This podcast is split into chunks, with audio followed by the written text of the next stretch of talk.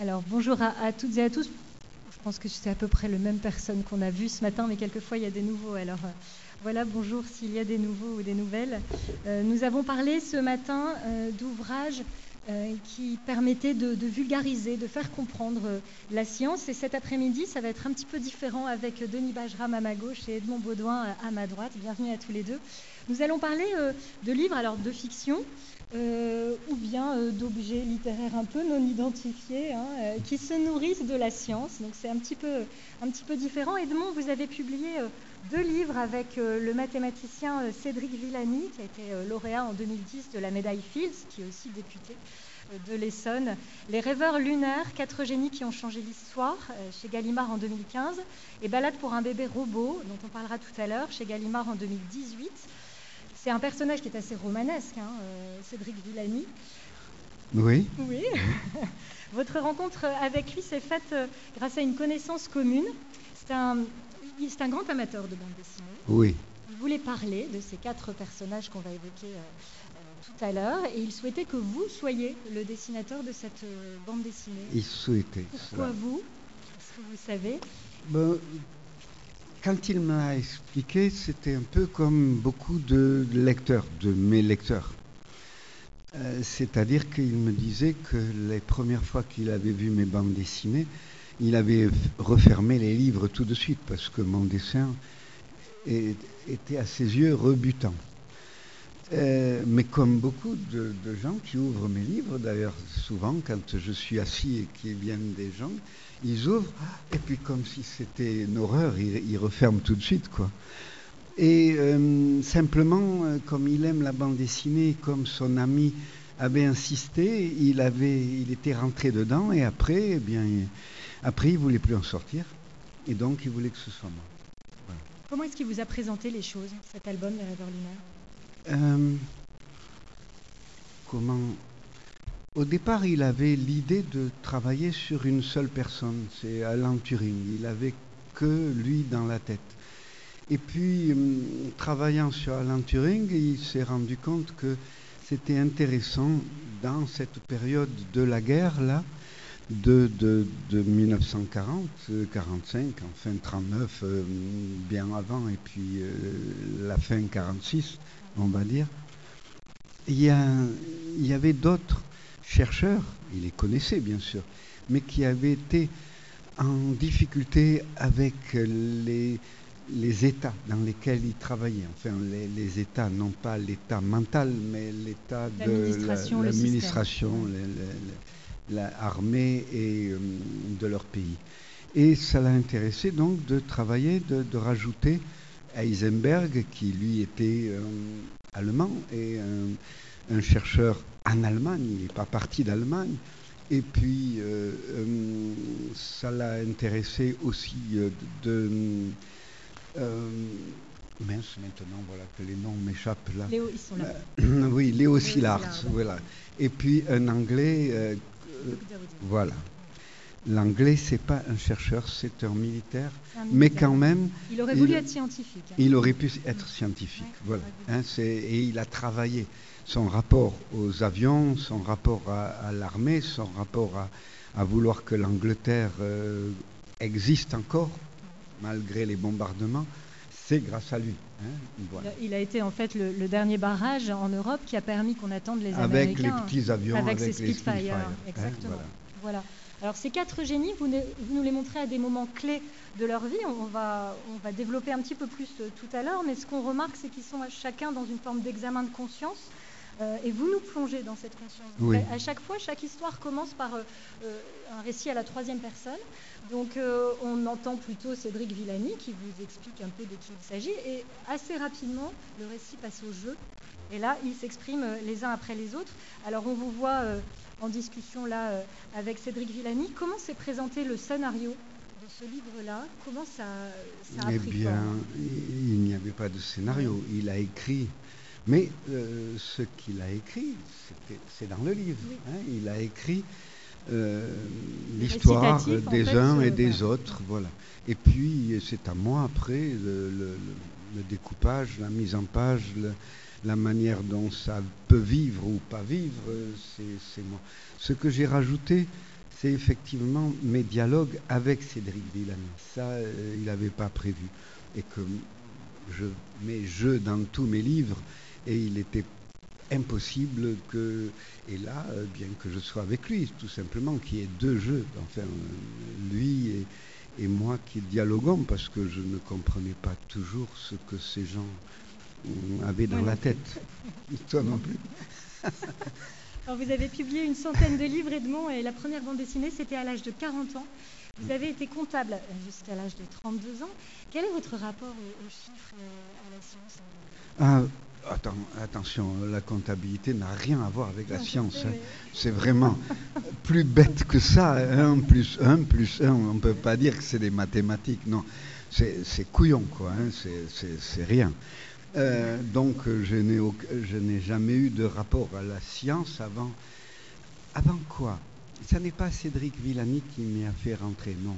Euh, mais euh, non, je suis allé à l'école jusqu'à 14 ans. Hein. je n'ai pas dépassé cela. Donc là non plus, je ne pouvais pas avoir un rapport quelconque à la science. Non, c'est le, c'est mon rapport au pinceau qui m'a amené à la science. C'est qu'est-ce que c'est du blanc, qu'est-ce que c'est du noir, qu'est-ce que c'est une tache, qu'est-ce que c'est un trait. Ça, ça m'a amené à la science. Voilà. Alors le, le livre commence par euh, le 6 août 1945, le bombardement euh, d'Hiroshima hein, par l'avion euh, Enola Gay. Le principe de la réaction en chaîne est expliqué avec cette bombe qu'on voit descendre graphiquement. On, nous dit, on nous parle de la très belle œuvre d'art qui a accompli son destin. Comment commentez-nous cette image qui est une allégorie en fait Oui, c'est oui, une allégorie. Je peux m'en tenir là non. Tu veux que j'aille plus loin Oui, oui, j'aimerais bien. Quand euh, je, suis quand je suis devant une question comme ça, elle est là, oui, on la voit. Donc, de, quoi, de quoi, vous avait-il parlé pour Une question un peu compliquée comme ça, eh bien, euh, on va dire que, mais ça m'est arrivé souvent dans ma vie. Euh, déjà, je ne suis pas malin, hein, j'ai dit tout à l'heure, enfin malin. Je me mets en état d'imbécilité. Hein, c'est je laisse tout tomber, hein, je deviens bête et je me dis euh, qu'est-ce que c'est des atomes, qu'est-ce que c'est de la bombe, euh, comment ça marche à l'intérieur. Je me suis renseigné de comment ça marche à l'intérieur, les trucs, euh, que ça, voilà, que ça descend et puis tout d'un coup ça se rencontre et puis il y a un choc. Mais je me mets en état d'imbécilité. C'est de cette manière-là que je trouve. Mais je crois que c'est de cette manière-là que les scientifiques y trouvent aussi. Ah oui, on, voit, on a l'impression qu'il danse. Hein. La danse, elle est très importante dans votre œuvre. Oui, c'est.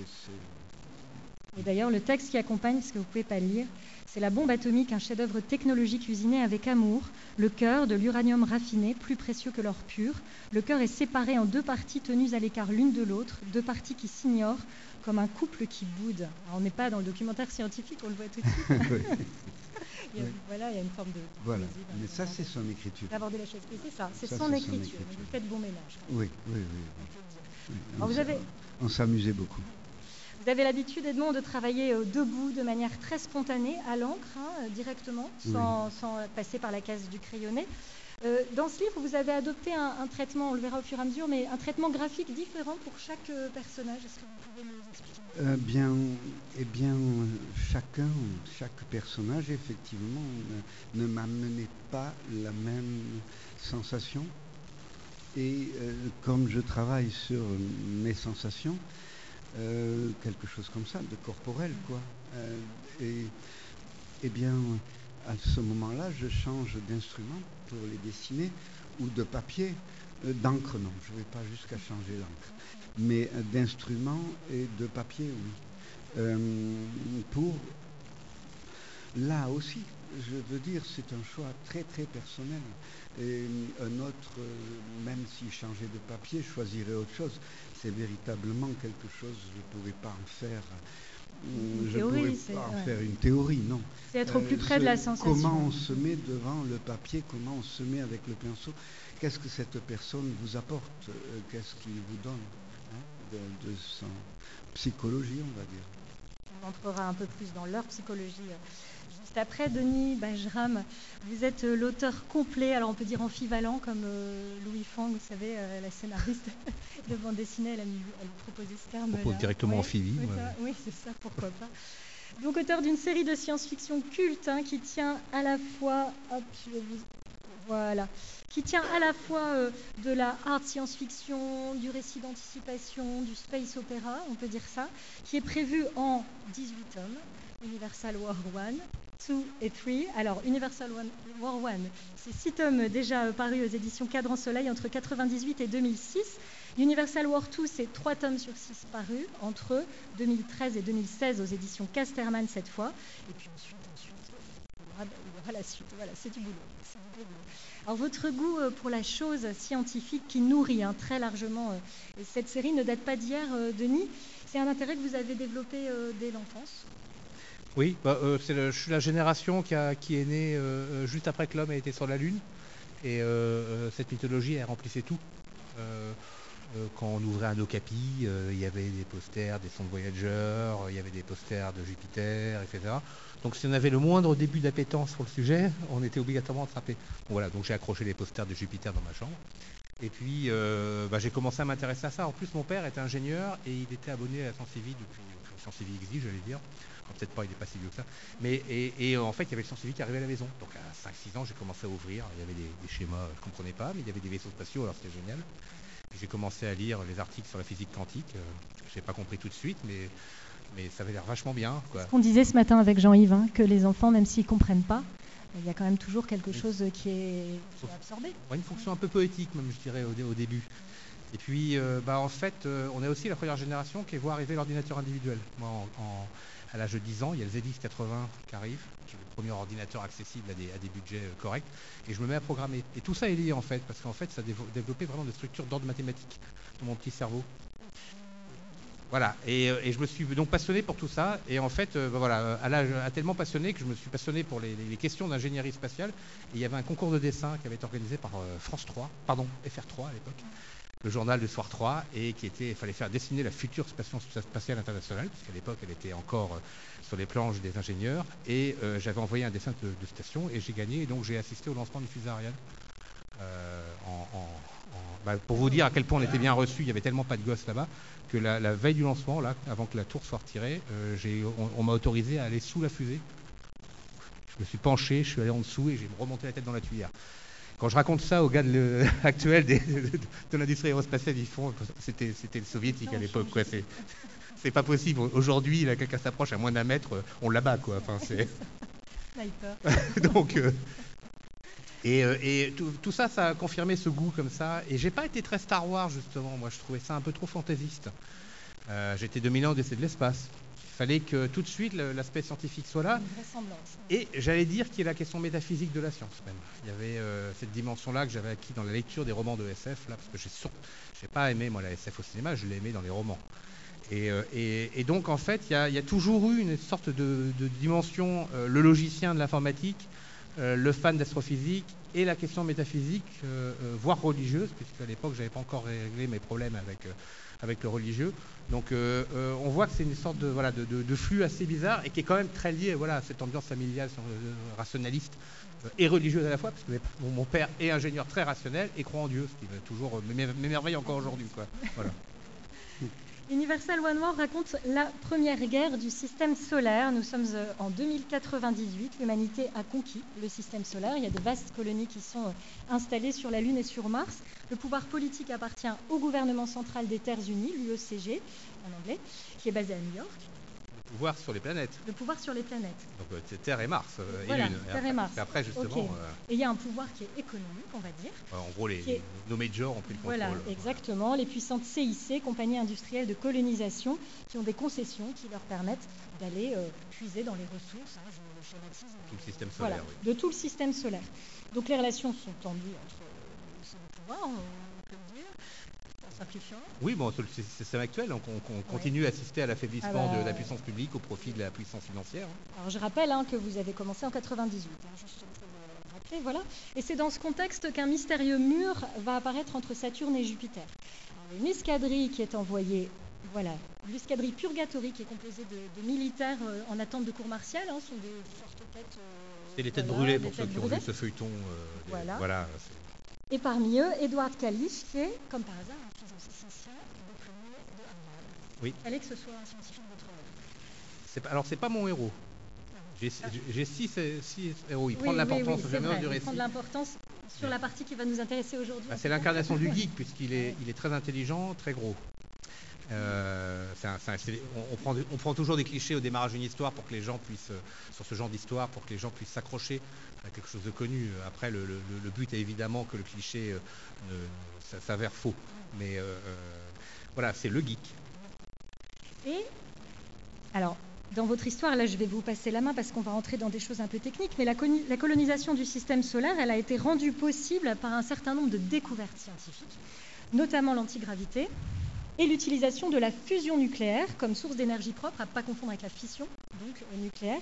Expliquez-nous un petit peu de quoi Alors- il s'agit et surtout sur le plan narratif, ce que ça a vraiment de servir. Alors, dans mon histoire, déjà, les deux, les deux sont intimement liés. Puisqu'en fait, on a des, des- le problème pour la fusion aujourd'hui, c'est de confiner les plasmas à, à très haute température. Donc, on utilise des systèmes magnétiques euh, extrêmement complexes et lourds à mettre en place. Et pour l'instant, on est très très loin de réussir à maintenir ça. C'est pour ça que tous les projets euh, euh, aujourd'hui sont lourds et, avancent peu, même si c'est probablement euh, les meilleures perspectives d'avenir qu'on puisse avoir. Avec l'antigravitation, évidemment, euh, confiner un matériau, ça devient très facile. Voilà. Je pars du principe qu'avec l'antigravitation, la fusion devient possible. Et je considère aussi que la- la gravita- l'antigravitation nécessite énormément d'énergie, mais ça tombe bien puisqu'on a la fusion. Donc en fait, on est sur une, une invention simultanée une- qui, qui vit- qui vivent l'un de l'autre et qui rend ça transportable et manipulable. Et qui rend le déplacement dans l'espace tout à fait. À partir du moment où on peut à la fois, euh, on peut euh, en effet euh, manipuler la gravitation, le voyage dans l'espace se simplifie énormément. Donc au niveau du système solaire. Oui. Voilà, pendant tout le- tout les- tout le- toute la première série, au On est- début, voilà. on est confiné quand même au système solaire, parce que gravitation ou antigravitation ne change pas grand-chose au problème des distances euh, quand même, à un moment. Quand on Voilà. sort de ce système solaire, effectivement. Alors le mur dont je parlais qui apparaît dans le système solaire, on va le voir un petit peu plus loin. Bon, je, je C'est la fameuse mais- station que j'avais dessinée pour Voilà, aller en oui, Guyane. l'ai je l'ai mise. euh, euh, bah, c'est quand même. Donc là, à quel âge? Bah, 15 ans, je pense. 15 ans. Bon, bah, voilà. J'aimais la perspective. Ce petit aime la perspective. Quand même. Ce petit Vous- est un peu maniaque aussi. Vous méritiez, vous méritiez de passer sous la fusée. C'est là qu'on voit que ma trajectoire ne va pas être celle d'Edmond. Ça. Je vais pas être dans le groove du pinceau. Quoi. Ah bah, on est dans une forme de grand écart cet après-midi, hein, vous l'avez, vous l'avez vu tout de suite. Donc ce- le mur qui apparaît dans le système solaire est vraiment au centre de votre histoire, c'est un wormhole ou un trou de verre en français. Donc, vous me corrigez, hein, mais si en astrophysique c'est pour l'instant un concept qui n'existe pas encore, Oui. mais que la science-fiction exploite largement. Peut-être avez-vous vu Interstellar de Christopher Nolan, c'est le principe, puisque à l'intérieur d'un wormhole dans lequel on est aspiré, la structure de l'espace-temps est modifiée. Donc, le voyage dans le temps devient possible. Alors, attendez, je. De... C'est pas ça. Voilà, ça, c'est un bout de, c'est voulais- un bout de la trompe du wormhole. Exactement, et je voulais vous montrer. Voilà, j'utilise, vous voyez, dit, ça sert toujours. Donc, ça, c'est un petit peu le concept du wormhole, Ouais, à ne pas c'est- confondre alors- avec le trou noir. Cette, cette représentation est toujours euh, assez fausse en fait, parce qu'en Ah, gros, on va dire qu'il y a un endroit de l'espace qui communique avec un autre endroit de l'espace, mais il n'y a pas de trompe entre les deux. C'est euh, c'est très bizarre de, de représenter toujours ça avec une trompe, alors qu'en fait, euh, on est là et puis on est là. Il y a- il y a- on franchit de- instantanément de- d'un point à l'autre de l'espace et éventuellement du du temps. temps. Voilà. Et euh, en l'occurrence, moi, j'ai pas fait un wormhole simple, j'ai fait un wormhole orienté. C'est-à-dire que le trou ne perce que dans un sens. On l'avait à l'instant, hein, j'essaie de le On va dire qu'est-ce que ça change. mon... Non, pas du tout. Voilà, alors C'est ça, un, c'est des, une un des représentation. trompes de wormhole, voilà. Voilà, et puis, Non, c'est pas ça. pas du Non, tout. ça c'est pas un wormhole. Excusez-moi, Ça n'est d'autre. non plus. Voilà, c'est ça qu'on avait euh, tout à l'heure. Voilà. Et, en, alors, et en fait, comme mon wormhole est orienté, il déforme l'espace-temps. Il finit par générer une zone de déformation de l'espace gigantesque qui se termine sur un plan hyperbolique, Ouais. parabolique, ça dépendra ce qu'on veut. Mais en tout cas, qui fait qu'il y a ce fameux mur. Mais on est sur un phénomène en fait qui est déjà que le wormhole est, est très hypothétique en physique. Oui, Euh, alors que le trou noir s'est avéré Ouais. et on a même des images toutes Ah oui, récentes oui, là. c'est- c'est- Euh, c'est-. Mais alors que moi, le- voilà, mon wormhole, c'est un hypothétique d'hypothétique, hein, mon wormhole orienté. Donc on est, on est vraiment, pour moi, sur un objet de physique euh, qui a pour but d'émerveiller. au-delà de servir mon histoire, parce que c'est assez pratique d'avoir ce genre de phénomène, euh, c'est pas pour rien que je ne le représente pas par un dessin qu'on pourrait dire réaliste, mais toujours par un aplat noir. C'est presque un, aplat d'encre. il est hors du traitement un peu photographique à mon dessin il est, il, est, voilà, il est, il est, euh, impénétrable, illisible, incompréhensible. On est, voilà, on est sur un objet, euh, on revient au mot métaphysique, voilà, qui que je présente comme un objet physique, mais qui a, presque des fonctions métaphysiques dans mon récit. Alors le défi, parce qu'évidemment le voyage dans le temps va être au centre de la narration de Universal Work, le défi, alors j'espère que vous ne pouvez pas trop lire, c'est un peu, voilà, c'est pas grave si vous ne pouvez pas ça lire. Spoil, hein. Voilà, ça spoil beaucoup, donc ceux qui sont euh, dans Universal War One, ne cherchez pas à lire. Non, l'idée c'est quand même vraiment de montrer euh, ce tableau synoptique, l'organisation que vous avez élaborée dès 97. Et c'est un tiers du plan. Et c'est un tiers du plan qui, a été publié dans le tome 6, hein, donc à la fin de ce premier cycle, donc c'est pour ça que je, me permets. Mais ça montre quand même la façon dont vous travaillez, qui est dès le début je dirais que la partie la plus sérieuse de mon travail, c'est la mécanique temporelle. Euh, au sens où euh, je trouve souvent que dans les fictions et particulièrement dans les films, c'est vraiment n'importe quoi. Euh, j'avais vraiment envie de proposer un système radical, clair et, plus que crédible, qu'on ne puisse pas venir me contester de moindre chose parce que j'aurais fait la moindre bêtise. Donc c'est pour ça que j'ai énormément travaillé avant pour que ce soit impeccable et j'attends celui qui va réussir à et c'est un. Voilà, et, vos lecteurs, je regardais un petit peu sur les forums, ils sont pointus et ils cherchent, ils veulent ça. Enfin, ah, ils, veulent que ce soit. Mon plus grand plaisir, c'est que je crois qu'il y a une petite génération d'ingénieurs, de, de maths euh, et compagnie qui me dit, qui sont venus me voir que c'était de, ma faute. Mmh. Ils disent jamais c'est grâce à vous, mais ils disent c'est votre faute. Parce que quand on est en maths, je pense que quand on est en maths sup, on souffre tellement quand, on cherche un coupable. Euh, euh, euh, mais oui, c'est la partie où, à la limite, où je peux dire que j'ai fait un, travail de logicien, voilà, effectif. Et est-ce que vous dites, ça, ça nous permet de voir que effectivement la science nourrit la bande dessinée, mais les œuvres bande dessinée ou littérature nourrissent euh, la science et les esprits scientifiques aussi. Moi, j'attends qu'un jour, il y ait quelqu'un qui pousse mon, expérience de pensée euh, dans ses retranchements comme sujet de thèse. Hein. Je serais extrêmement heureux. Hein. Il, verra à la fin que ça ne veut rien dire, probablement, mais, euh, c'est le principe de la science, hein, c'est de, pousser l'expérience de pensée et de s'apercevoir que ça mène nulle part. Comme ça, on a déblayé ce terrain-là et on passe au suivant. Donc moi j'aimerais bien, ce serait mon grand plaisir. Il y a des gens, des gens qui ont fait des calculs. J'ai des, ingénieurs qui sont en charge de maintenir certains satellites en orbite, qui ont, refait tous mes calculs de découpage de la Terre pour voir à quel point je m'étais trompé. Voilà. Et ils m'ont, non, il y en a un qui est revenu avec une solution qui était compatible avec ce que j'avais raconté, qui a fait voilà, si on vous pose des questions, vous dites ça. Ah, sympa. oui, oui, c'est, des bataillons de spécialistes qui viennent. Euh, bah, je vais souvent, alors pour ceux qui connaissent, au Salon des Utopiales, qui est un, un endroit extraordinaire parce qu'en fait, on a, les auteurs rencontrent les scientifiques pendant 4 euh, à 5 jours de, festival. Il y a des tables rondes mélangées, auteurs et scientifiques. Et euh, c'est là-bas que, ou sur scène, mais surtout euh, le soir, en papotant, en devenant copains avec des astrophysiciens et compagnie, qu'on s'amuse à, explorer à quel point nos œuvres sont, fausses.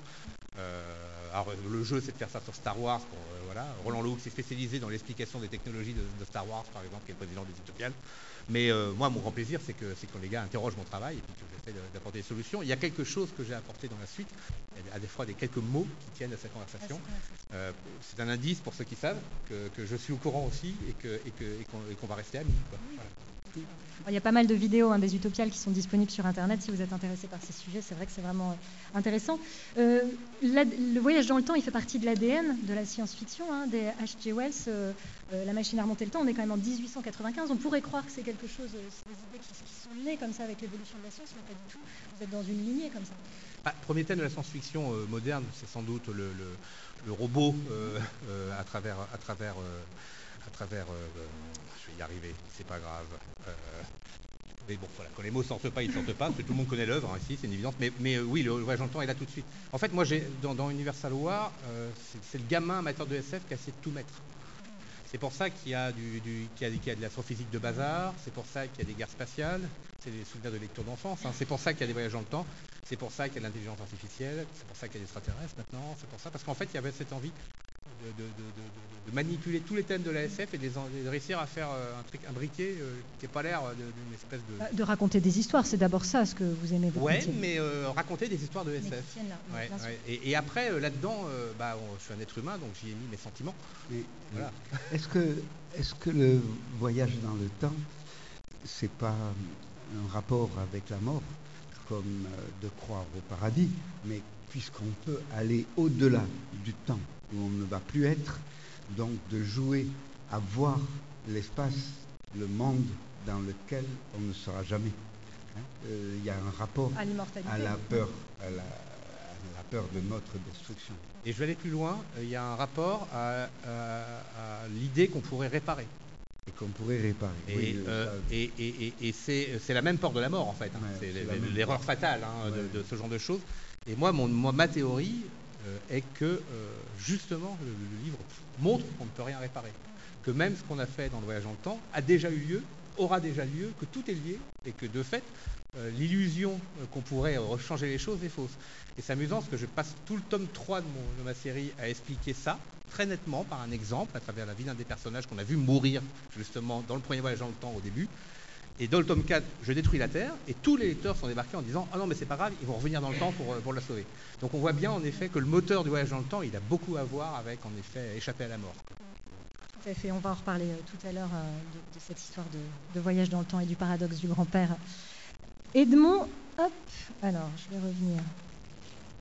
Aux rêveurs lunaires, voilà. Vos rêveurs lunaires, ils se retrouvent pris dans la tourmente de la Deuxième Guerre mondiale qui va infléchir leur destin avec une conséquence finalement, c'est la mise en pratique de leur théorie, de leur travail scientifique.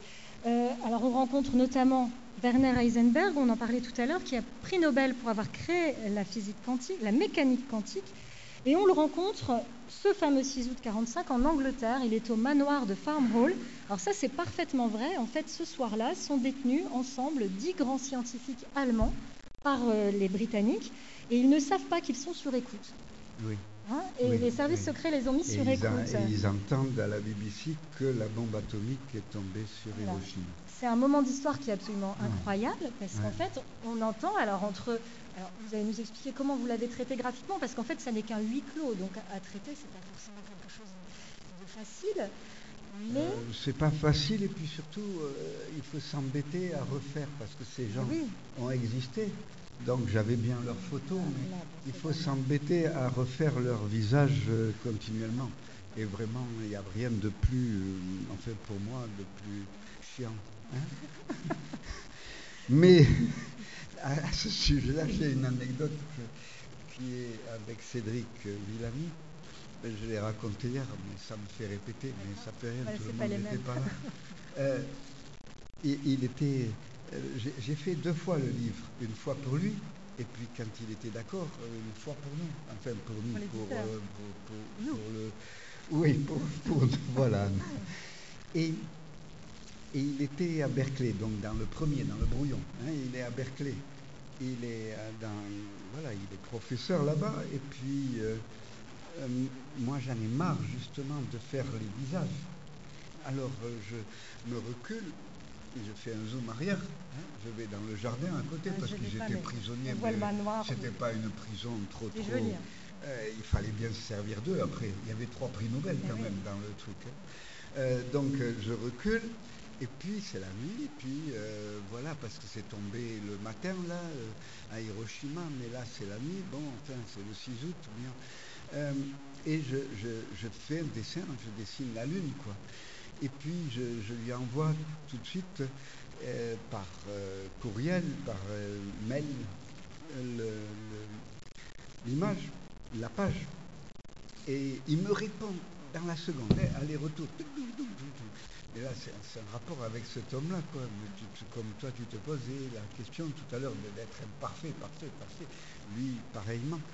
la réponse arrive tout de suite. Oui, c'est bien, tu continues. Mais le 6 août, la Lune était descendante. tu vois 6 août 45. J'ai déjà vérifié les phases de Lune. On n'est pas tous fait pareil. c'est toi qui devrais être travailler avec Cédric. Bah non, ça serait l'enfer. Oui, ça serait l'enfer. C'est ce qu'on a montré d'ailleurs depuis le début de cette journée. L'intérêt de la chose, hein, c'est d'avoir ouais, à chaque fois un artiste et euh, effectivement euh, un spécialiste. Alors Alan Turing, qui est, alors là donc on voit encore euh, Heisenberg. Euh, alors il y, a- il y a sa réaction qui est vraiment intéressante. Ce qui est, ce qui est super dans cette scène, ce huis clos, c'est qu'en fait on, voit de quelle manière ils, sont d'abord sidérés que les Américains Il y aient en a pu qui faire sont la bombe. contre euh, le fait qu'on ait pu Notamment la bombe Heisenberg. sur des êtres humains. Exactement. Il y en a qui... Mais lui, Heisenberg, il est... Il se demande pourquoi deux, il n'a pas euh, réussi, est-ce parce qu'il n'a pas réussi pour les été Allemands. Ouais. bête que de ne pas l'avoir trouvé, ou est-ce que j'ai pas voulu l'avoir trouvé Ouais. parce que j'étais dans le pas, système nazi? Et, et donc il va s'enfermer euh, une dizaine de jours, huit jours, et, et il va trouver, mais tout seul, sans avoir euh, les éléments, alors qu'il s'était parti dans, euh, vraiment dans une erreur, les Allemands, avec l'eau lourde et tout ça. Mais il va, il va trouver, donc je suis pas contre ça. va. Ouais, c'est ça. Et, et je me suis pas sali les mains entre Et je me guillemets suis pas sali par les mains rapport à cette horreur. euh, 100 000 morts quand même Hiroshima. Mais il n'a pas volontairement bloqué. Donc c'est un inconscient. Ah non, non, non, il n'a pas volontairement bloqué. Non, non, il n'est pas allé jusque-là. Non, non, non. Alors le deuxième, c'est Alan Turing, que vous connaissez peut-être, c'est sans doute le plus connu. hein. Il a été le héros du film Imitation Game en 2014 euh, de Mortal Kingdom. Il est né en 1912, hein, c'est le plus grand cryptanalyste hein, de l'Angleterre et qui a percé en fait le code Enigma euh, des Allemands, qui était leur code secret. Et donc il est aussi hein, le père de, de l'informatique euh, moderne. On le rencontre ici euh, dans sa maison de Manchester le soir de son suicide. En tout cas, c'est l'hypothèse que vous histoire avez. est sur, un, un moment clé. court. hein, chaque, Exactement. Et sur un moment clé de leur vie, alors là, euh, euh, où il en est, hein, son dernier soir, effectivement. Mais comment être libre dans un monde déterminé par les équations mathématiques? Heureusement que le principe d'assertitude de Heisenberg, clin d'œil au premier, nous laisse de l'espoir. Pas vrai, Porgy? Alors lui, il s'adresse à son ours en À son ours en dans cette, Ben, euh, eh bien oui, ben, oui, oui, oui, c'est- pour cela que je le dessine différemment. Oui. Je, je, le- je le dis là, lui, j'ai pas pris un pinceau, j'ai pris une plume pour, le- pour faire les dessins. Et alors, Pour écrire, j'ai repris le pinceau, parce que écrire, oui, j'écris au pinceau, mais écrire avec une plume, là, ça devient compliqué. il y a beaucoup de textes dans. Une plume, dans non pas une plume, une plume d'oiseau. Oui, oui, oui. hein. Il y a beaucoup de textes eff- effectivement en plus euh, dans ce livre-là et c'est une, et c'est une- à partir d'une réelle anecdote hein, de Villani, euh, enfin que qu'a connu Villani. Il s'adressait vraiment, euh, il- euh, Alan Turing, il parlait vraiment à son ours en plus pour lui dire des théorèmes ou des choses de, Eh de oui, ce genre-là. oui, oui, voilà. oui, Donc vous avez repris cet élément pour en faire un- quelque chose d'assez fort sur le plan euh, narratif. Alors Alan Turing était homosexuel. Il a été condamné en Angleterre pour gross indecency, in- indecency, pardon, indécence manifeste, tout comme Oscar Wilde d'ailleurs. Et il évoque dans ce livre le sort alors réservé à- aux homosexuels. Donc en Allemagne, les camps, en Angleterre, la prison, aux États-Unis, l'expérimentation scientifique, et lui-même a subi la prison et la castration chimique. Vous le représentez là aux prises avec euh, des forces qui sont des chats hein, Oui, Ouais. oui, parce que le, le chat, comment on l'appelle? Le chat de machin, tu, tu- tu dois savoir là. Le, le chat bizarre là. Hein? Ouais, Schrödinger. Moi, tu crois que je me rappelle des noms comme Schrödinger Ben, Le chat de Schrödinger qui est vivant et qui est mort, Ouais, quoi. ouais. Donc, euh, c'est vrai que les chats, dans mes histoires, ils m'ont servi souvent parce qu'ils ont plusieurs vies. euh, ils ont cette vie, euh, voilà. Mais là, là, il est intéressant aussi, puisqu'il est mort et il est vivant. Euh, et, et donc, oui, son- ce chat, oui, je, je m'en sers et puis je me sers aussi des têtes ouvertes. Hein, Ah, bah parlez-nous des têtes ouvertes. euh, ben non, mais c'est tout simple. C'est parce que euh, je ne sais pas quand vous vous promenez, quand vous vous prenez menez quelque part. Il me semble que tout le monde est comme ça, mais peut-être pas. hein. Mais quand vous êtes dans une forêt où il y a des arbres, eh bien, vous avez l'impression que les arbres montent de votre tête aussi, quoi. hein. Euh, voilà, c'est tout. C'est tout. C'est tout bête. Ça, c'est parce que c'est le vent dans les cheveux. Ça, effectivement. Alors la suivante que j'aimerais qu'on commente, c'est celle-ci que je trouve vraiment euh, Ah, ça lui a magnifique. plu aussi à. Cédric, oui. Celle-là, oui, ouais. je crois que je lui ai offert. Alors une vision de l'informatique naissante et en même temps avec un homme dont on voit qu'avec son petit ours en peluche, là, quelque chose s'est brisé. euh. Oui, voilà, mais ça, bien, eh bien, ça, c'est quand je me rends imbécile hein, que je fais ça. Parce que là, de, me servir de, son, de son pyjama, je, l'ai voulu rayer dès le départ pour pouvoir jouer sur certaines choses, effectivement. Et alors, il dit, parce que vous ne pouvez pas lire, et j'espère que moi je vais y arriver, Pourtant, certains garderont toujours leur bien le plus précieux et verront les machines électroniques comme une façon d'explorer leur propre esprit. Chacun discutera avec sa machine personnelle pendant le jogging ou le soir avant de se coucher. Et dans leur poche intérieure, ils auront tous un peu de moi, sans s'en douter, une petite machine de Turing. Ce sera ma façon pour moi de rester dans ce monde. Moi, je me pose la question, est-ce que c'est un progrès? Ça, c'est autre chose. Bon, mais bon. Ah si, l'informatique quand même. Hein. oui, mais les lettres, c'est bien. Alors là, on a, deux visions. Hein. je, m'en fous des étoiles. moi, c'est juste les autres. Alors ici, on va parler du troisième qui est euh, Léo Szilard. L'appareil sur la façon de le représenter. Alors lui, Léo Szilard, il est euh, physicien juif hongrois qui a émigré euh, à New York. Et on le rencontre en 1960, il est à l'hôpital où il va commencer un traitement contre le cancer et un traitement par radiation. Il a un don de prophétie, c'est un personnage particulier, un peu de Cassandre. Hein. Il a vu beaucoup de choses arriver avant l'heure. C'est le plus intéressant. c'est pour cela que je me suis servi d'un instrument qui m'obligeait à rester plus longtemps avec lui. Un, retreat, un, rapido, un truc là, comme ça parce que comme ça, j'étais obligé de, vivre plus longtemps avec lui, parce que c'est quand même le, plus complexe euh, de, tous. Il, a effectivement euh, euh, une forme d'instabilité, hein. il, est toujours, toujours à droite à gauche, et il sait beaucoup de choses, il y a cette forme de prophétie, et personne ne l'écoute. En fait, hein. parce qu'il anticipe la théorie de la réaction en chaîne dès 1933. Euh, donc effectivement, il a la, préscience euh, euh, de savoir ce qu'on peut faire avec, avec cette réaction en chaîne, mais il est mis sur la touche et en fait, c'est finalement les Américains qui vont récupérer. Voilà, parce qu'il va faire quand même la lettre. Il va, il va obliger Einstein, enfin obliger, oui, oui, il va l'embêter. Jusqu'au point que Einstein va, va, amener la lettre à Roosevelt qu'il faut faire quelque chose parce que les Allemands vont peut-être trouver avant. C'est sa peur du nazisme hein, qui le fait fonctionner. Et c'est un pacifiste euh, enragé après. Hein, Et le quatrième qu'on voit ici, c'est Hugh Dowding, donc on en parlait, c'est le seul qui n'est pas euh, scientifique, même s'il aurait voulu l'être. C'est donc un militaire. Alors vous dites à propos, euh, à propos de lui, si on m'avait dit que je dessinerais un jour les états d'âme d'un militaire anglais sur les conseils d'un mathématicien français. Anglais ou pas anglais, hein Oui, c'est pas c'est pas le pays. J'ai bien compris. Mais c'est vrai que, bon, euh, bon je l'aime pas plus, hein, ce type-là. Mais on n'est pas obligé de faire des, choses sur des gens qu'on aime. Hein. Euh, bon, c'est un militaire, mais c'est vrai qu'il il, était en contradiction avec euh, peut-être Churchill, je ne sais pas, mais sur le fait que l'Angleterre pensait avoir des bombardiers pour aller bombarder l'Allemagne. L'Allemagne la bombarder, la bombarder. Et lui il disait non, non, non, non, non, non, nous, il faut continuer à vivre et les Allemands vont nous bombarder, donc il faut défendre l'Angleterre. Euh, et, c'est lui qui avait raison. Mais, mais il a été quand même euh, mis plus sur la touche. Exactement, on a, reconnu son rôle que quand même très tardivement. Ce qui est intéressant chez ces quatre euh, rêveurs lunaires, c'est qu'ils se sont battus contre un système, tous, et on ne les a pas écoutés. Non. Vraiment très peu. Ça fait écho quand même avec euh, certaines choses aujourd'hui.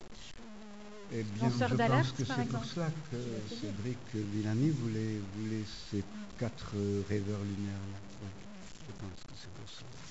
C'est vrai. Et bon, on, les connaît peu à part, à part Turing, Alan Turing. Parce que, Turing. Parce que Turing, le rapport, oui, sexe aujourd'hui, c'est important. Hein, on se pose des questions là-dessus. C'est un, héros dans, la Silicon Valley aussi, voilà, qui a été porté par. important, oui.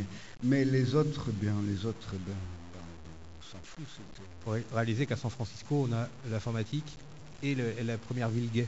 Donc en fait, il a été un héros. Euh, oui, oui, oui, euh, Il y a eu un crossover très évident là-bas. oui, Alan ah, Turing, il est touchant. Que... Mais ils sont tous. Euh, je laisse le militaire de côté.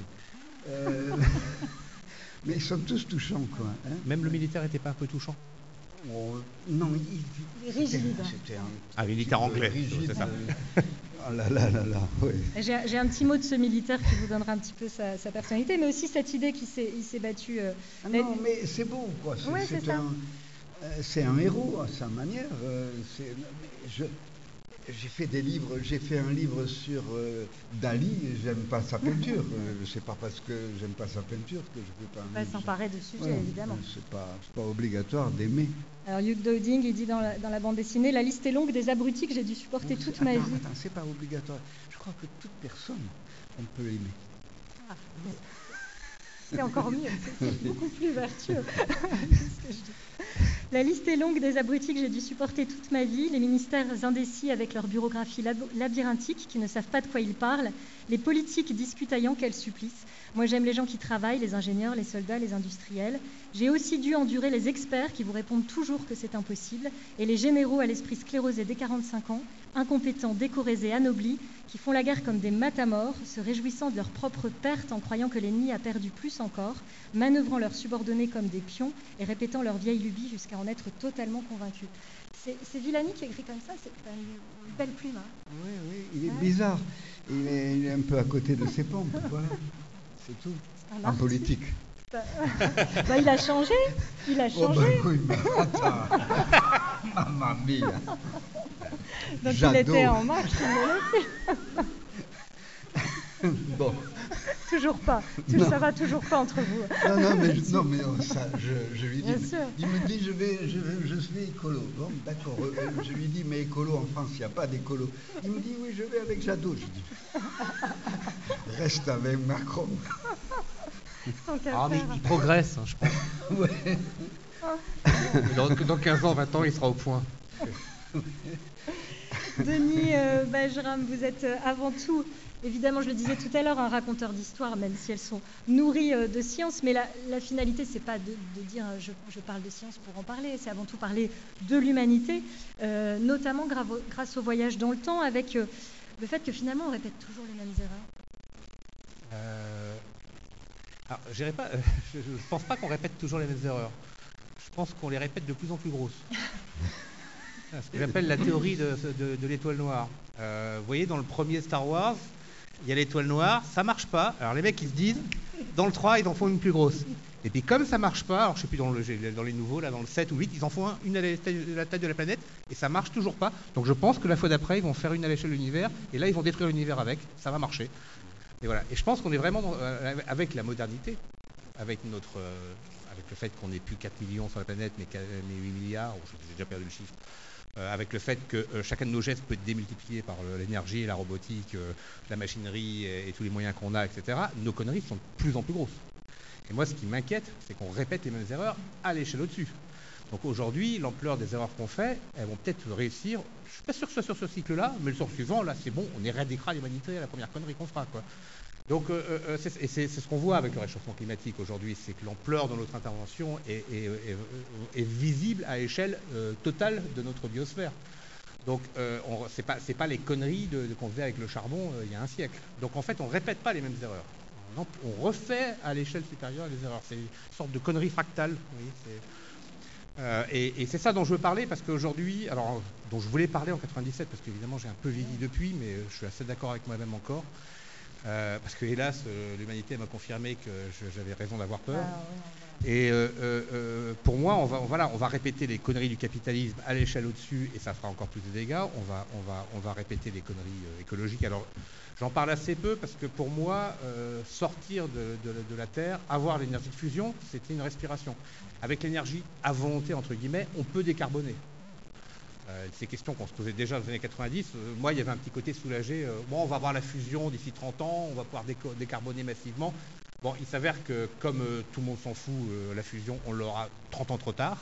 Donc l'énergie euh, et tout ça, on va sans doute jouer, essayer de se défendre trop tard. Mais je pensais qu'on avait, euh, allait au moins que la technologie allait nous, sauver de nos conneries du cycle d'avant, sachant qu'on initialiserait le cycle d'après où on ferait encore de plus grosses conneries et qu'à un moment ou à un autre, quoi qu'il se passe, on se fracassera contre le mur de nos limites. Mais euh, en 97, mon, idée, c'était vraiment l'idée de dire on on est au niveau de la bêtise planétaire. C'est pour ça que le, symbole que j'adopte, parce que ce n'est pas finalement très faisable physiquement, c'est bien de couper la Terre en deux. C'est-à-dire, c'est euh, euh, là, tu fais moins le malin. quand tu as pulvérisé la planète mère, donc ça c'est la première étape, on la voit 30 ans après, il ne reste plus rien parce que ça se disloque. Et, puis, bah, si on est patient, un, voilà, un petit million d'années après, elle se rassemble et puis ça recommence à, redémarrer. Mais enfin c'est un petit peu long pour nous. On n'a peut-être pas le temps d'attendre un million d'années dans l'espace. Mais voilà, l'idée c'était vraiment ça. Et c'est pour ça que même que c'est une personne, j'allais dire, qui appuie sur un bouton et qui fait ça. On voit bien aujourd'hui l'impact avec notre interconnexion du moment où Poutine a appuyé sur le bouton de l'invasion de l'Ukraine. Le retentissement que ça a sur toutes les vies de tout le monde, ça, va créer des famines, ça va, on est, on, est, un tel niveau euh, de puissance au bout du doigt et d'interconnexion, parce que c'est pour ça qu'on est puissant, c'est parce que tout est interconnecté. Donc quand on appuie, ça, ça se répand. Le web, le réseau, c'est exactement ça. C'est que d'un point, on va à l'autre maintenant, et plus personne ne peut arrêter le message quasiment. Donc, la, en fait, la viralité, la fameuse viralité. Voilà, donc, donc, donc on, est, on, est, tellement puissant aujourd'hui que ce bouton, qui n'est pas, le, pas le bouton de destruction ultime, il fait déjà des dégâts qui ne s'arrêtent pas aux frontières euh, terribles dégâts d'Ukraine, mais qui sont déjà qui, qui, vont. On va avoir des famines cet été euh, dans les pays d'Afrique, etc. On le sait. ce qu'on ne sait pas, c'est l'ampleur aujourd'hui. Et euh, voilà, donc c'était ça mon idée. C'était et c'est en ça que c'est une attaque non pas contre la science, mais contre la bêtise technologique. Voilà. C'est le moment où les technologies nous dépassent, on ne les comprend pas, ça devient de la magie, et à ce moment-là, on se comporte comme au Moyen-Âge, et quand on appuie sur le bouton, basta, on verra bien ce qui va se passer. Eh bien, ça me plaît. Euh, ce que je, je, je pense qu'on pourrait parler, mais on parle avec des personnes, des gens, là, oui, des, êtres humains. Et euh, je suis d'accord avec toi, je, pense que le, les, guerres, ce qui se passe aujourd'hui avec nos dirigeants, mais la guerre, mais d'autres, événements, euh, c'est que euh, c'est les premières guerres qui n'est pas seulement économique, qui est écologique, effectivement. Et, pourquoi? Parce que euh, les gens qui dirigent la planète, qui ont le pouvoir, et donc la puissance de ce que ce pouvoir donne, sont aussi des animaux, comme je suis, comme tu es. Et ces gens-là, même quand ils sont Poutine ou Biden, ils sentent quand même qu'il y a quelque chose qui tient plus. Et c'est ça leur angoisse. on est dans un moment d'angoisse humaine, animale, de gens qui ne savent plus. Ils savent qu'ils ils ont beaucoup plus d'éléments même que nous, mais ils le savent physiquement. Ils le savent, ils, savent, ils sentent que le tapis glisse sous eux. Et ils peuvent là, ils ne peuvent rien faire. Les choses sont. Et, ça va avec ce que tu dis. C'est-à-dire qu'ils sont perdus. ce que fait et on est dans un monde où nos dirigeants sont perdus complètement. Et ce que fait Poutine, là, qui est d'accaparer un autre pays, etc., là, euh, ça ressemble à un comportement de survivaliste américain qui met des boîtes de conserve dans, sa cave parce qu'il pense que la fin du monde est proche. Oui, c'est ça. Et, parce que animalement, ils, euh, ils sont comme, comme nous. Quoi. Et en plus, ils ont en plus plus d'informations que nous, effectivement, pour le savoir euh, et, que c'est pas même quelqu'un qui nie le réchauffement climatique et ses conséquences euh, proches comme, comme euh, Trump, c'est des fanfaronnades oui. Euh, je suis pas sûr qu'en fait, au fond de lui-même, il, il, se dise pas ouais, si ça va arriver. Mais il y a un côté ouais, mais je suis un Américain, je vous emmerde. Quoi. C'est, euh, je suis pas sûr qu'il nie en fait, contrairement à ce qu'il dit, euh, la réalité de ce qui se passe, parce que y a, ça commence vraiment à, se voir dans tous les chiffres. On est, là-dedans, quoi. On est tous là-dedans, mais, sauf que ils peuvent, comme tu dis. Et l'animal en lui doit bien savoir que ça va pas durer très longtemps. Alors la destruction de la Terre, elle se passe au tome 4 d'Universal War One et elle commence par New York votre album est sorti en novembre 2021, c'est-à-dire qu'il était terminé euh, au moment du 11 septembre. On a parlé voilà, d'anticipation dans la science-fiction. Il y a quelque chose d'extrêmement troublant. J'étais précisément en train de dessiner ces scènes-là. Voilà. Il, y a, quelque chose d'hyper enfin, troublant. Il y avait mon voisin libraire qui était passé la veille chez moi.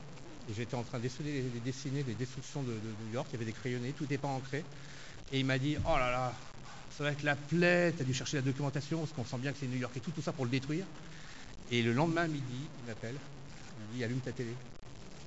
Il y a de la documentation. Alors ça, c'est pour ça que je dirais pas qui c'est, parce qu'en fait il y avait un avion dans une tour à ce moment-là. Et euh, on en était encore, bah voilà, comme Pujadas dans le waouh, qu'est-ce qui se passe Évidemment, d'un seul coup, quand on a compris que c'était réel, que c'était pas de, Hollywood, le, truc a changé. Et moi, je me suis retrouvé euh, dans, cette journée-là à réaliser que je parlais exactement de ce sujet-là. Euh, et que j'en parlais malheureusement avec les mots euh, qui avaient fasciné les spectateurs d'Hollywood et les Ben Laden. euh, ça, c'est le moment où on se dit, je fais du grand spectacle pour, pour que les gens me lisent, et en me lisant aient peur de la destruction, mais ils vont peut-être retenir que le Waouh, c'est beau la destruction, j'adore ça. Et euh, ce serait super de réussir à faire la même chose, parce que là, on parlera de moi. Hmm. Et parce qu'en Ben Laden, il a, il a, monté un spectacle hollywoodien. C'est Die Hard, quoi. Enfin, le, je ne sais plus lequel, le 3, on a, on a, où ils veulent faire tomber le, World Trade Center. On est sur des, choses qui sont dans les films, réellement. Et il y a, y a le, fait de faire un, un, attentat à grand spectacle qui en plus s'assurait d'un grand nombre de victimes, donc euh, la, réussite était parfaite. Et moi, d'un seul coup, je me suis dit, tiens, est-ce que tu n'es pas, fait pas partie des gens qui, qui donnent des idées? Mais pas les idées euh, techniques précises, parce qu'aller construire un wormhole pour aller couper la Terre en deux, c'est encore un peu compliqué, mais les envies de réussir un truc, euh, des, trucs de plus en plus spectaculaires en termes de, en termes de violence et d'expression. De créer des images. oui, oui, oui. Oui, oui, c'est ça. Et, j'ai arrêté de, dessiner pendant deux ans suite à ça. Ça vraiment. Ah on a sorti. J'ai terminé le livre. On l'a sorti. Alors c'est terrible parce que dans le magazine où ça sortait en prépublication, l'épisode qui sortait, c'était juste avant. Ils arrivent dans New York et ils se posent dans une gigantesque tour, qui est une sorte de tour de Babel, qui a été construite à ce moment-là sur un bout de Central Park et qui sert de spatioport. Et donc on voit la vaisseau se poser, puis il y a un gars qui fait Ah, c'est pratique ces grandes tours pour se poser dans New York. le truc est dans le journal le 11 septembre. Donc évidemment, on est obligé de dire aux gens, euh, bon, c'est dessiné, publié un mois avant. en train de faire de euh, l'humour. Voilà, on n'est pas en train de faire de l'humour sur le dos des victimes. Euh, ce qui me pousse à faire une préface dans le livre en expliquant pourquoi. alors je change de dialogue parce qu'il y a un moment, on, va, on va éviter que ça puisse passer pour un gag. Et puis je fais une préface pour expliquer pourquoi je ne supprime pas les tours. Parce que déjà chez Marvel à l'époque, ils étaient en train de retirer les tours de Spider-Man et tout en disant quoi, je, voilà, que, que c'est pas parce qu'on on a très très mal qu'il faut nier la réalité. Au contraire, il faut la regarder dans le blanc des yeux et en tirer des leçons. Éventuellement pas celle de l'attaque l'Irak, mais ça à l'époque on n'avait pas compris que ça allait de mal tourner comme ça. Et, euh, le, bouquin il sort, mais moi derrière, ça me, détruit, hein, enfin littéralement. J'ai cru que j'allais arrêter de faire de la BD. Hein. Et en fait, c'est amusant parce que euh, j'ai dessiné à l'époque sur papier, euh, j'étais un vrai auteur. Voilà, c'est ce que j'allais dire, le 100% Et j'ai retrouvé le plaisir en dessinant sur ordinateur. Parce que c'était totalement nouveau. Euh, ça fait des années qu'avec Giro, on, essayait de faire ça. C'était notre, dada euh, de, réussir à contrôler ces palettes graphiques. à l'époque, on ne dessinait pas sur écran, on dessinait sur palette et arriver au contrôle euh, équivalent d'un pinceau sur une tablette graphique alors qu'on ne regarde pas où on dessine. C'est quand même des exercices de Jedi. Hein. Et donc, moi j'ai basculé, c'est ça qui m'a sauvé. C'est étrange, hein. c'est un, objet technologique, une contrainte technologique folle que j'arrivais pas à maîtriser depuis des années le fait de, voilà, me plonger dans, la maîtrise de ça, finalement, ça m'a vidé la tête. L'artisan a repris le dessus. Et puis il a, expliqué aux gars qui avaient des idées que quoi qu'il se passe, quoi qu'on fasse, il y aura toujours des cons pour aller lire de travers ce qu'on fait, pour aller en extraire les, plus mauvaises choses qui sont en nous, parce qu'on a des mauvaises choses en nous, et elles, sortent dans nos œuvres, malgré le fait qu'on essaie de faire ça bien. Et que voilà, si on passait son temps à penser aux cons, euh, on, fallait, s'arrêter de créer, il fallait s'arrêter de construire des, objets, il euh, fallait euh, même éventuellement tuer l'humanité parce que potentiellement elle, fera toujours d'énormes conneries. Voilà, donc, mais, il faut des années pour. Mm. Et donc j'ai dû réapprendre à aimer, la, science en même temps et la technologie. voilà, parce qu'en fait, le sentiment de destruction, il était total à ce moment-là. Universal War II nous emmène en 2141, 13 années après la victoire sur les, les compagnies industrielles de colonisation. Euh, le monde dans lequel vous, vous projetez votre lecteur, euh, Denis, euh, c'est un monde alors ultra technologique, mais ultra libéral et ultra sécurité en fait. La technologie est devenue moyen de. Alors, je dois dire que c'est la partie de, mes petites prédictions qui me, qui me surprend le plus. C'est qu'à l'époque, j'étais, j'avais, on était, faut réaliser, on est après la chute du mur.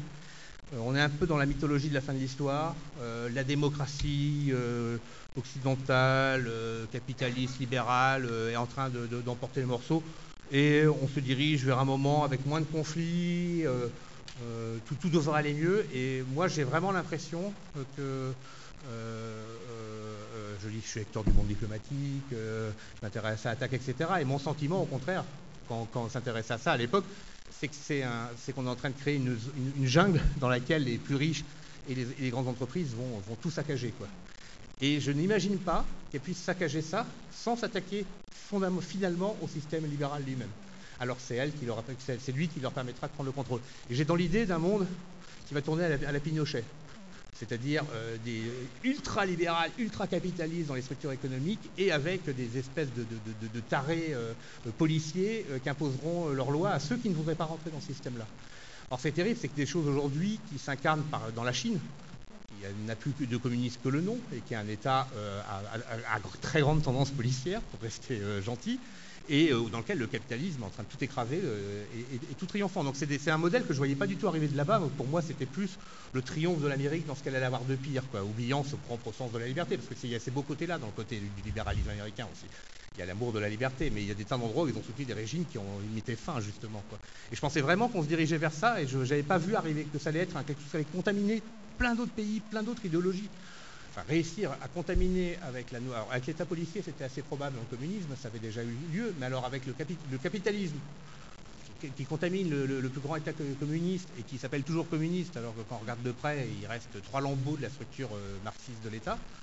Euh, euh, ça, je n'avais pas imaginé. Donc, on, sent bien finalement que la mondialisation, je n'avais pas compris à ce point-là, la, libéralisation mondiale hein, amène malheureusement à une dérive sécuritaire et policière d'elle-même quand, on n'entrave pas les puissants, ils prennent les places et ils ne veulent surtout pas les rendre. Donc en fait, euh, le système est, amené à. Le libéralisme leur permet de devenir ultra-puissants, et une fois qu'ils sont ultra-puissants, ils trouvent tous les moyens de, verrouiller leur place.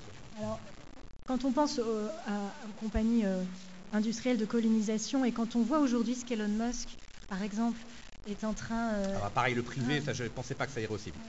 Je m'attendais à ce qu'on privatise tout, donc euh, je, je, voyais venir, mais imaginez qu'aujourd'hui, le premier, euh, le premier acteur technologique de l'industrie spatiale, ce serait un, entrepreneur privé. Euh, c'est assez inimaginable. et, en, plus, le, gosse qui regardait décoller les fusées Ariane, il est fou hein, quand il voit les, fusées SpaceX qui se reposent tout seuls. Enfin, ça, ça, reste des objets technologiques extraordinaires. Ce qu'on est en train de faire là en termes de, succès humain, c'est magnifique.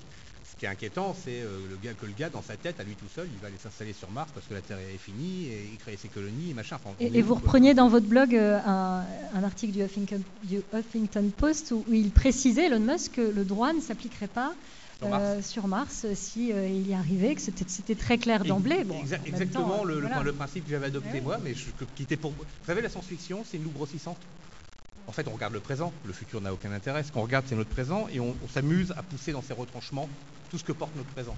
Donc, dans le futur, mais aussi dans la taille, dans le, dans le, dans l'impact, etc. Et pour moi, j'avais poussé les curseurs un peu à fond là. C'était, euh, enfin, c'est genre on est dans la métaphore, quoi. Non, non, on est dans la réalité. C'est, euh, le, réalisateur de, comment il s'appelle, Idiocratie. Quand il a vu Trump arriver au pouvoir, a dit je ne pensais pas avoir fait un reportage.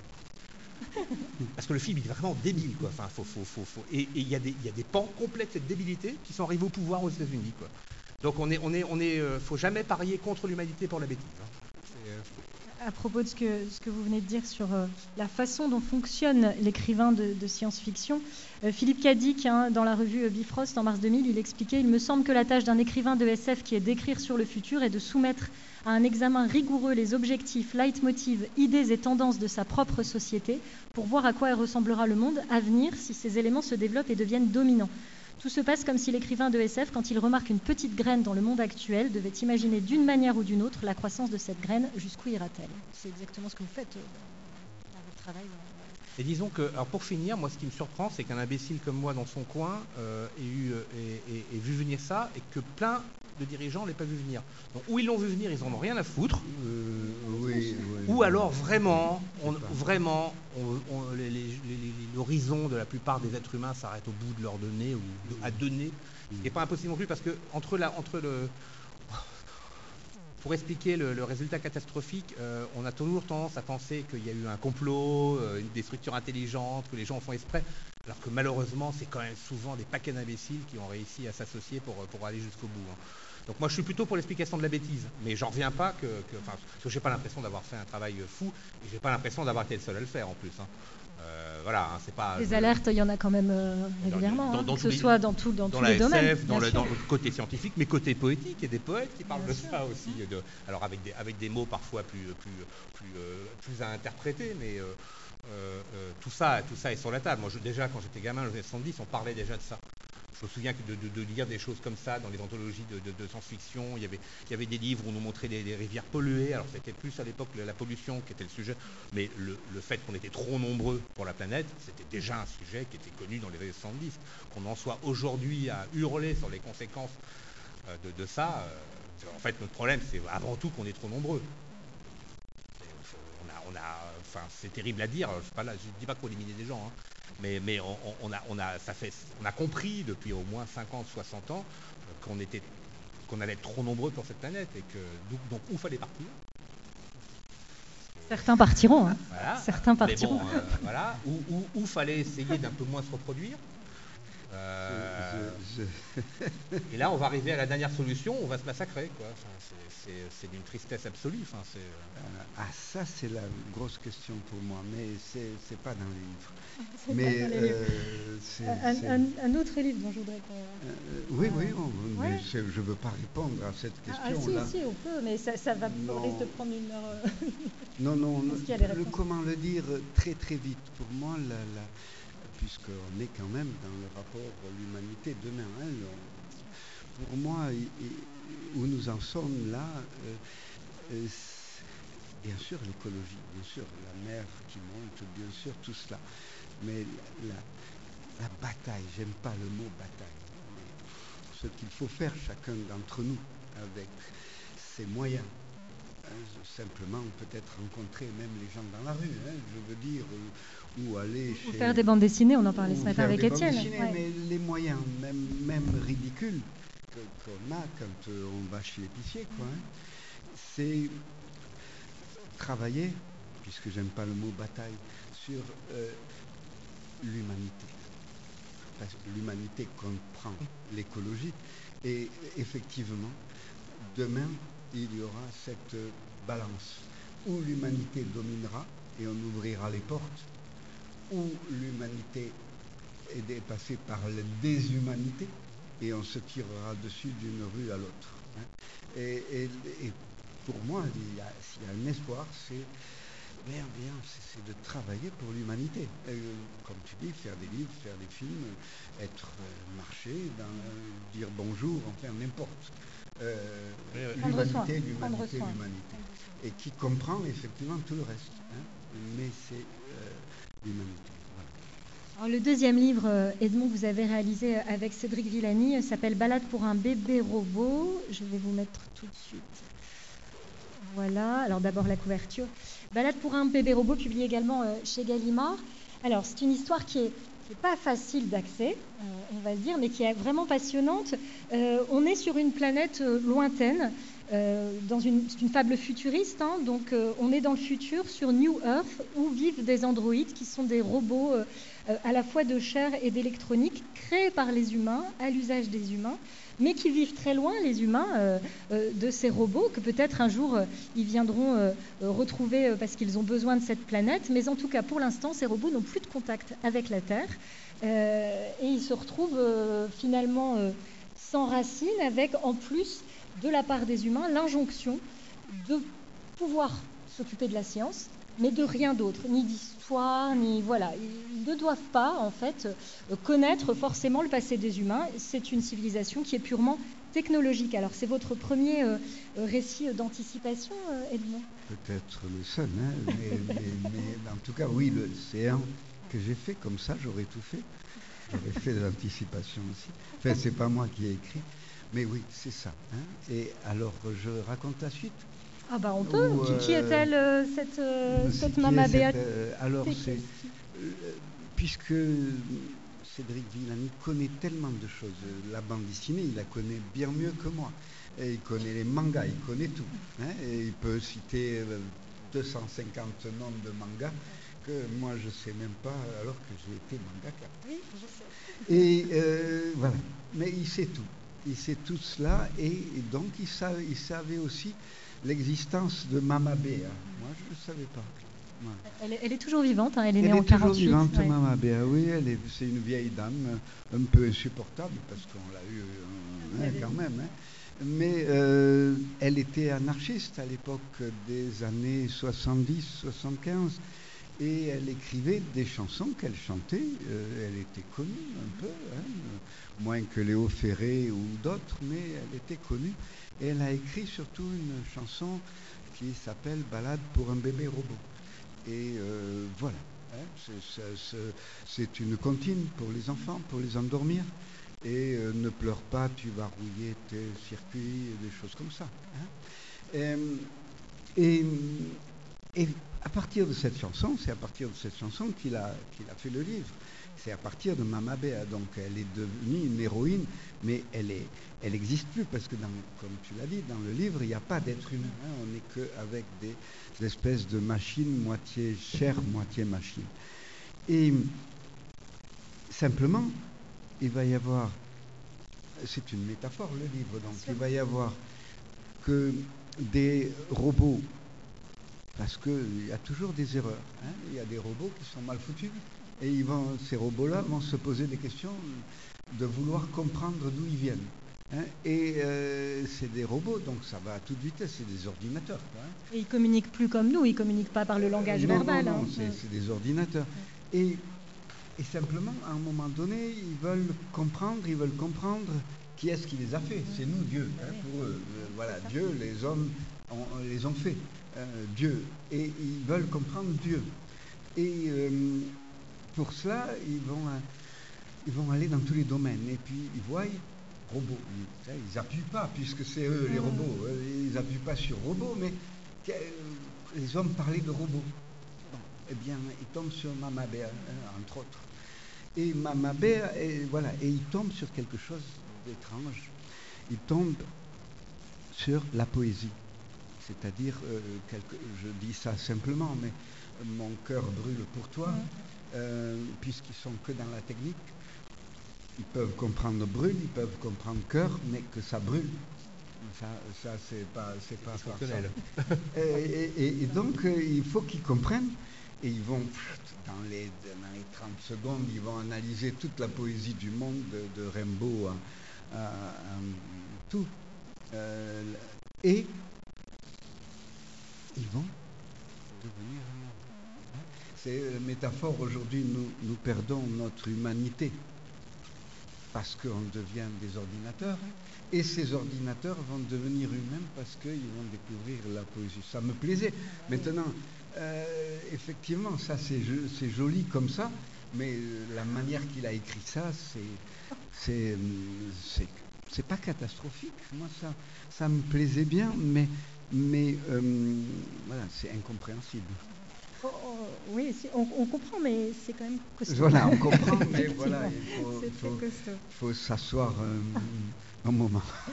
Alors, il y a, il y a beaucoup de mathématiques en plus, hein, on ne se refait Ben pas. oui, il est quand ben même oui. d'abord, il n'est pas scénariste de Mais bande oui, dessinée, il est mathématicien. Pour raconter, pour arriver, alors il raconte tout le temps pour Bien arriver à l'ordinateur.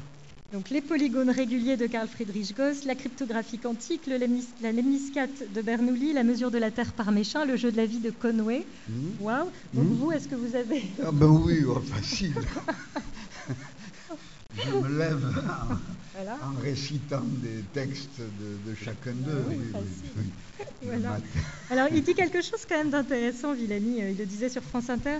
L'un de mes leitmotifs quand je fais de la communication et de la vulgarisation scientifique est de dire aux gens n'essayez pas de tout comprendre et si quelque chose vous échappe, continuez, ça n'est pas grave. C'est aussi quelque chose qu'on peut bien ressentir avec la. c'est- eh ben, c'est très bien, mais la poésie, il y a de ça aussi Ah dans, oui, dans la poésie. Mais tout, tout à l'heure, elle Bah, disait. ça.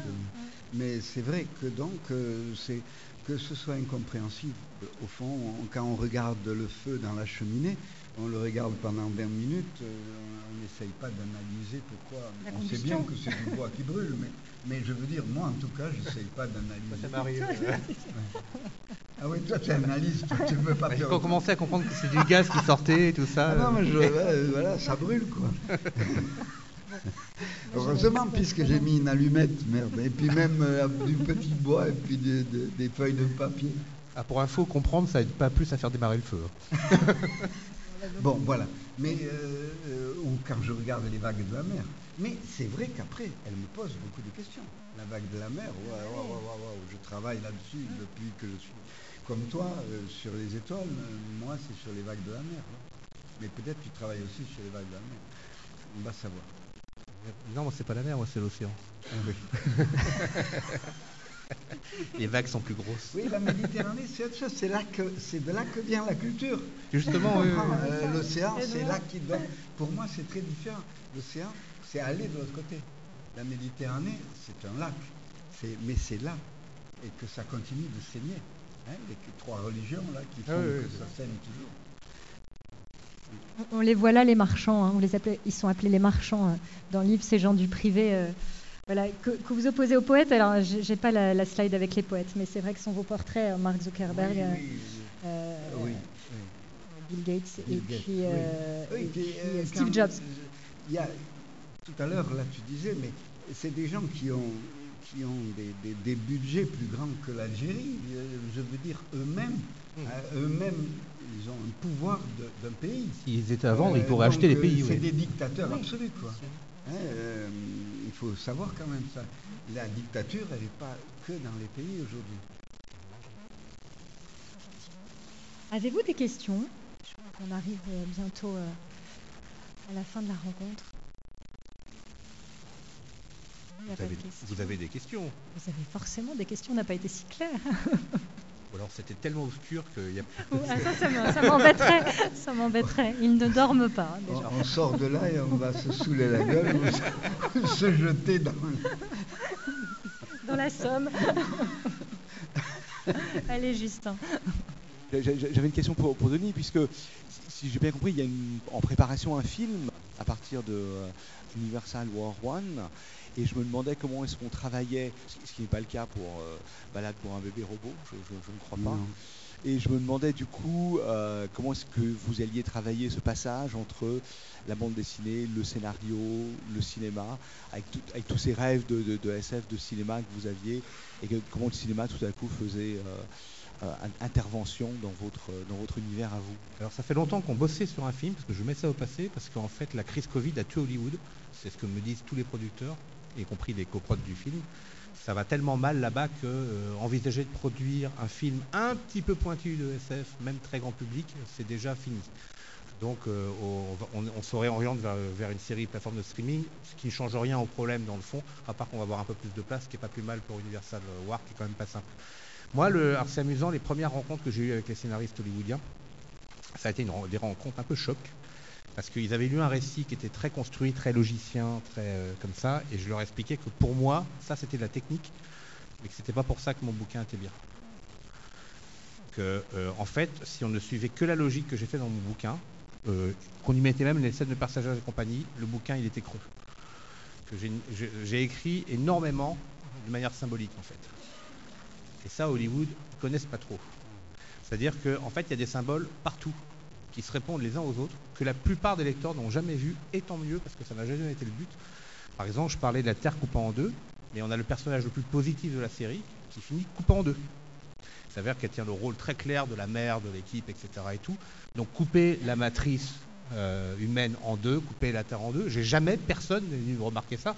Pourtant, je suis sûr que si on, on décroche les 100 fonctionnements symboliques, 1000 fonctionnements symboliques que j'ai mis partout comme ça, le récit ne tient plus. Parce que la logique euh, elle-même- en elle-même ne suffit pas à faire te- tenir un récit, euh, elle, elle permet de faire tenir un programme.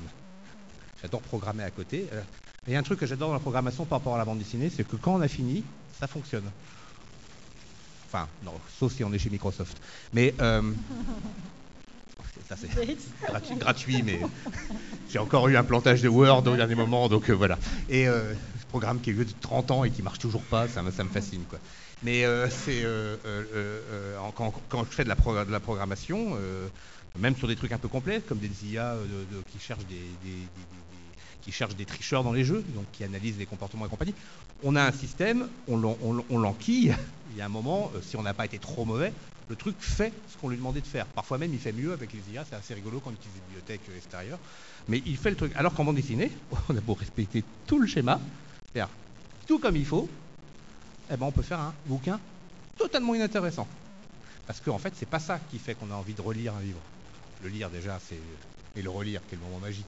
Le moment où on se dit celui-là, je vais le relire, celui-là, je vais le revoir, celui-là, je vais le réécouter. Euh, c'est pas ça.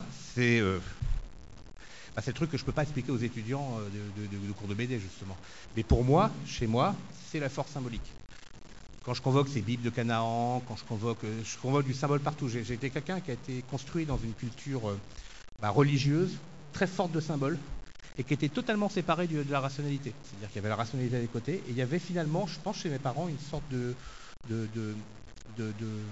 couche supplémentaire sur la réalité, qui était une couche de symboles, dont le maître clé était aime ton prochain comme toi-même, enfin les, vertus les plus positives de, la croyance en Dieu. Et j'ai ce cerveau-là symbolique, qui fonctionne à fond tout le temps. J'adore lire Théard de Chardin, j'adore toutes ces choses-là, parce que en fait, c'est des, gens qui, d'un côté, sont sur le, concret. j'adore lire Nietzsche pour ça aussi, parce que c'est très intelligent et rationnel, et il passe son temps à partir, d'un seul coup, on voit qu'il a, construit un pont poétique. Alors il va faire le détour parce qu'il se rend bien compte qu'en philosophie, il n'avait pas le droit de faire ça. Pour arriver au point, mais le point, il l'avait trouvé par une espèce d'intuition poétique. Euh, et à la fin, il fera plus que des intuitions poétiques, il est devenu cinglé, quoi. Mais euh, c'est. Euh, voilà, ma manière d'écrire, c'est étonnant parce qu'on me renvoie toujours à la science, on me renvoie toujours aux vaisseaux spatiaux, on me renvoie toujours aux aspects les plus rationnels de moi, parce que je pense que c'est les choses qu'on voit le moins dans la BD suis un peu là-dessus, un peu, un, peu un, ovni de maniaquerie. Mais en fait, je ne crois pas que ce soit pour ça que les gens euh, ont aimé mes bouquins. Même s'ils croient que c'est pour ça. C'est ça que D'abord, on ne sait jamais pourquoi on aime les choses et on cherche toujours des explications. Si je savais pourquoi j'aime des œuvres, j'arriverais un peu plus à me rapprocher de ces chefs-d'œuvre. Pourquoi j'adore le dessin de Velázquez? C'est bien parce que je ne sais pas pourquoi j'aime le dessin de Velázquez que je dessine beaucoup moins bien que Velázquez. C'est la différence entre nous et les robots. Hein. Oui, l'IA, c'est encore une autre histoire. Hein. c'est un sujet très compliqué parce que là, aujourd'hui. Euh, pour l'instant, c'est la différence, pour l'instant. Oui, c'est ça. Moi, j'ai beaucoup de mal à imaginer que, soit, que, le, biologique soit irrattrapable par d'autres, par d'autres choses. pourquoi je veux rajouter cela Mais parce que on, dialogue, hein, et que, bon, on dialogue tous ensemble, mais vous, vous n'avez pas la parole. Mais. Euh, oui, c'est le moment, hein, c'est le moment, vous pouvez. Hein. Sauf si vous la demandez pour moi, actuellement, les choses vont tellement vite hein, que je me demande même si ça vaut le coup de continuer à faire des livres. Ça va tellement vite que je ne sais plus. Hein. Je pars cet été voir les Inuits pour faire un livre avec eux, euh, mais j'avais l'argent il y a deux ans avant, ça valait dans ma tête quelque chose. Maintenant, je ne sais plus. Hein. alors j'ai pris mes billets d'avion quand même, dans lesquels ça me pose aussi des questions aussi. Euh, mais euh, tout cela m'échappe aujourd'hui. Euh, ce que tu dis, oui, tous ces livres, tout le papier qui va de cette manière manquer, et, et, et je me demande s'il ne faut pas juste aller dans la rue, faire du théâtre de rue, ou chanter, ou des trucs comme ça, hein, mais, ou, dessiner sur des murs, hein, faire des, des, graphes sur les murs, mais pourquoi pas, hein, continuer à exister, continuer à dire l'humanité, mais je ne sais plus de quelle manière il est bon de la dire. Voilà. Ça, ça m'échappe maintenant. Moi, ce que je continue à aimer dans la bande dessinée, c'est ses origines crottées, euh, à savoir de grande diffusion, hein, si possible à pas cher. Parce que justement, euh, quand on fait quelque chose sur un mur, euh, bah, il va toucher les gens qui passeront devant le mur. Mm. Alors qu'on a la chance, enfin on avait la chance, parce que quand, les, quand on revend les romans graphiques à 30, euros ou à 35 euros, je commence à me demander si on l'a encore. Mais on avait on avait la chance de s'adresser à plein de gens et de pouvoir de temps en temps, taper chez la, personne chez qui il y avait le petit résonateur, le petit truc, et puis le message après lui-même allait faire résonner une autre personne, etc. Et c'est ça, c'est ça que je trouve magique dans les arts de masse, que ce soit le cinéma, la, chanson, la bande dessinée, etc. ces questions, qu'est-ce qu'on fait? Mais qu'est-ce qu'on fait? Parce qu'en fait, en fait, on a beau, on a beau, euh, ça fait, voilà, la, planète des singes, je disais déjà, arrêtez de vous en, vendre trop euh, autrement c'est les singes qui vont de place. C'était clair comme de l'eau de roche et le film a été vu par des millions de gens, ont tous très bien compris la scène finale avec la de liberté, qui, tout ça est clair comme de l'eau de roche. Est-ce que ça a empêché qui, quoi que ce, qui que ce soit de continuer à jouer au con bah, Je me dis parfois que ça peut-être un petit peu ralenti les, tendances à appuyer sur le bouton nucléaire de certains. Allez, ça peut-être joué. C'est ce qu'on disait ce matin euh, avec Jean-Yves, on sème des graines en fait. Hein. mais voilà, mais si en même temps, si, ceux euh, qui ont les moyens de dire parce que tout le monde a des choses à dire. hein. Après, il y, y a- il y a ceux qui ont eu la chance, euh, par, par accident de vie. euh, Enfin, moi, je dessine parce que j'ai dessiné. Les quoi. artistes, ouais. bah, c'est- c'est- Oui, oui, mais je ne crois pas qu'il y avait de différence à l'âge de 7 ans ou 8 ans. Il y a un moment où j'en ai fait un petit peu plus que mon voisin et on m'a dit que c'était chouette, alors j'ai continué. Quoi. Mais je, je pense que tous les- dans, dans la classe, tout le monde aurait autant dessiné que moi, tout le monde ferait de la bande dessinée. Enfin, c'est, euh, et euh, et, euh, et, euh, si, si nous, on, si nous on, on- on- on arrête de croire qu'on peut encore changer quelques petits trucs, Oui, alors là, qui, c'est qui va, qui va y grosse croire quoi Qui va y Grosse, croire quoi grosse, grosse question. Edmond, faut y croire. D'accord, on- je vais chez les uniques, et- d'accord. C'est le mec qui détruit des planètes qui dit ça. c'est- Et on va, on va finir là-dessus. euh, on va laisser la place à, à Estelle Bretagne. Je voulais juste vous lire en conclusion un petit passage des rêveurs lunaires. euh, C'est Léo Szilard euh, qui s'exprime et qui dit Un scientifique, ça fonctionne un peu comme un artiste ou un poète. L'imagination, c'est l'outil indispensable pour réaliser l'impossible. D'ailleurs, les écrivains sont parfois meilleurs que les scientifiques pour anticiper les développements. En 1913, Wells avait imaginé la découverte de la radioactivité artificielle et 20 ans plus tard, les Joliot-Curie l'ont découverte exactement l'année où il l'avait prédite. Il avait aussi imaginé une guerre atomique pour 1956 et elle aurait très bien pu se produire. C'était son subconscient qui le lui avait soufflé et pour un scientifique aussi, rien ne se fait sans l'étincelle créatrice qui dépend du subconscient. Voilà, ça rejoint ce que, ce que tu disais. Bah, bravo à Cédric Villani, là, parce que c'est vrai que c'est encore un, un très beau texte. Merci beaucoup euh, pour votre attention. Je vais laisser la place euh, à, à Estelle Bretagne, hein, qui, euh, voilà, qui est ici. Alors on va tous s'en aller parce que Estelle, enseignante à l'UPJV, va prendre le relais. Merci à tous, merci beaucoup.